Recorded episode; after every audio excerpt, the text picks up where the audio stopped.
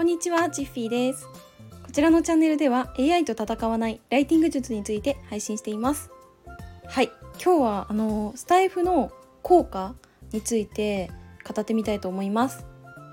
はい、あの今見てみたら私もうちょっとで200配信に到達する勢いなんですけど、まあ、今こう音声配信を続けてきて半年以上経ったわけなんですけどねやっぱり自分でもなんとなく話し方うまくなったかなとか人に分かりやすく説明できるようになったかなとかそれはね感じるようになりました。はい。で最初の頃にね配信してた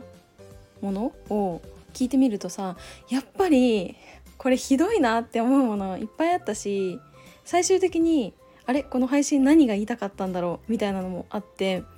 それで100配信を達成する前なんかは結構頻繁に起こってたことがねこうテーマをこう決めて話すんだけど最後にまとめってこう話そうとしたら何のテーマを話してたかね忘れるっていう現象が起こりまくってそれでなんかなんだっけなこうあ忘れたあまあいいやみたいなそんな配信までしてました。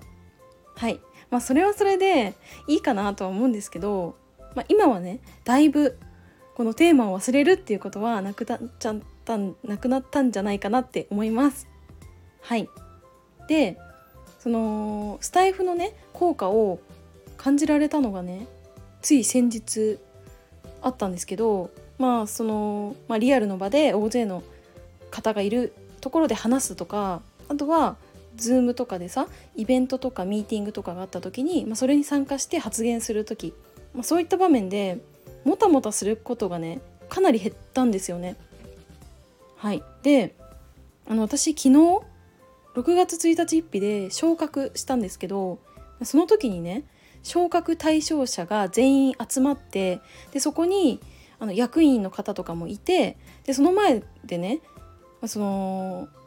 今後の抱負みたいなものを一言でいいんで話してくださいみたいに、ね、なったんですね。でこれってさもう完全にアドリブになるわけじゃないですか全くこう想定してないんで。それで一番最初にね話す人ってめちゃくちゃ緊張しますよね。でその方はかなりこう動揺してましたしそれで、まあ、周りの方はねいいですよね。最初にどんなこと話すのかなっていうのをこう聞いてでそんな感じで喋ればいいんでだけどその一番最初の人は、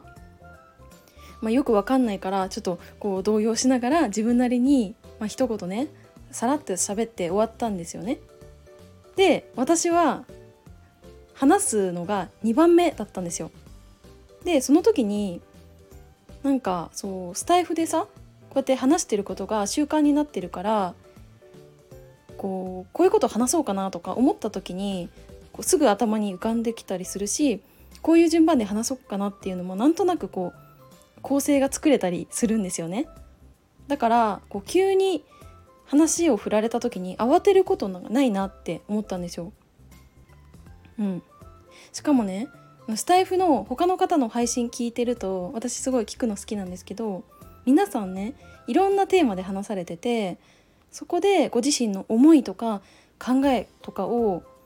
何て言うんだろうなこう枠にとらわれずにお話しされてるのがねいいなって思ってて私はそれがこう当たり前になってきてたんですね。だから私は一番最初に話した方と同じスタイルで話そうって思わずに自分が好きなように話せばいいかなって思えたんですよね。それで私はまず最初に自己紹介しましためっちゃ簡単にでこの時に危ねえって思ったのが「あのこんにちはチッフィーです」って言いそうになっちゃったんですよ。でこれやばいんじゃないですかこんなこと言ったら。だからこうって出たんですけどなんか変なねそこで間が空いてしまってちょっと出だしはあんまよよろしくないかったんですけどね。でもあのまあ、自己紹介終わった後に、まあ、自分がこれまでやってきた仕事のこととかあとその中で学んできたこととかうん、まあ、今ね私がこうして挑戦できる環境を作ってくれてるのは、まあ、上司のおかげだよっていう感謝の気持ちを伝えたとかあとは最後はね今後は具体的にこういうことをやりたいとか、ま、目標を話してでその目標のためにこういうことをやっていきたいっていうのを伝えられたんですよね。であの私以外の方はね20人ぐらいかないたんですけど長く喋っても20秒30秒くらいかなっていう印象でした。で私は結局1分ぐらいね話しちゃったんですね。はい。ねなんかスタイフでさ私最初5分ぐらいだったけど今最近はさ7分とか8分とか結構長めに喋ってるから1分でも短いなって思っちゃったけどまあそんな感じでこう話せてでそのスタイフってさ普段は誰もいないところで収録してるから一人だとさうーんなんだろうなこう好き勝手喋ったりとかできるし普段の自分とあんまり変わんない感じでね喋れたりすると思うんですね。だからこう実際に目の前に人がいるっていう状況で話したら本当のこの自分の話し方とか説明の仕方っていうのが現れるなって感じたんですよね。で私はこうして、ま、ほぼ毎日スタイフを配信してるんですけどなんかそれは義務とかではなくてただただ話したいことがあってそれをまとめる場所みたいな感じでスタートしてるんですねもともと。でうん今は、まあ、ライティング寄りにこうテーマを寄せてるんですけど、うん、自分自身ねこういうことをあの今日の出来事から学べたなっていうのも、まあ、記録できたりとかもしててなんかそれが当たり前になっててで結果的にあの話し方とか説明の仕方がねリアルの場でも上達するっていうことが起きててこれってすごいこうメリットだなって思ったんですよ。この音声配信の。はい。だからね私ねあのサラリーマンとかそういうお仕事してる方は皆さんねスタイフやってほしいなって感じました。はい。で私はもともとその自分の声が嫌いすぎてあんまり声を発するとかあとは自分が話しているのを耳に入れたくなかったんですねでもスタイフやってるとさどんどん自分の声も慣れてくるししかもあの私の声が癒されるとか好きって言ってくださる方も幸せなことにたくさんいて、まあ、それで自分の声ってあ思うほど変じゃないのかなってなんか受け入れられるようになりました。うん、でしかもね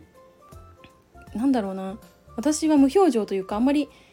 あの表情を表に出さないようなタイプなんですけどなんかスタイフを配信する中で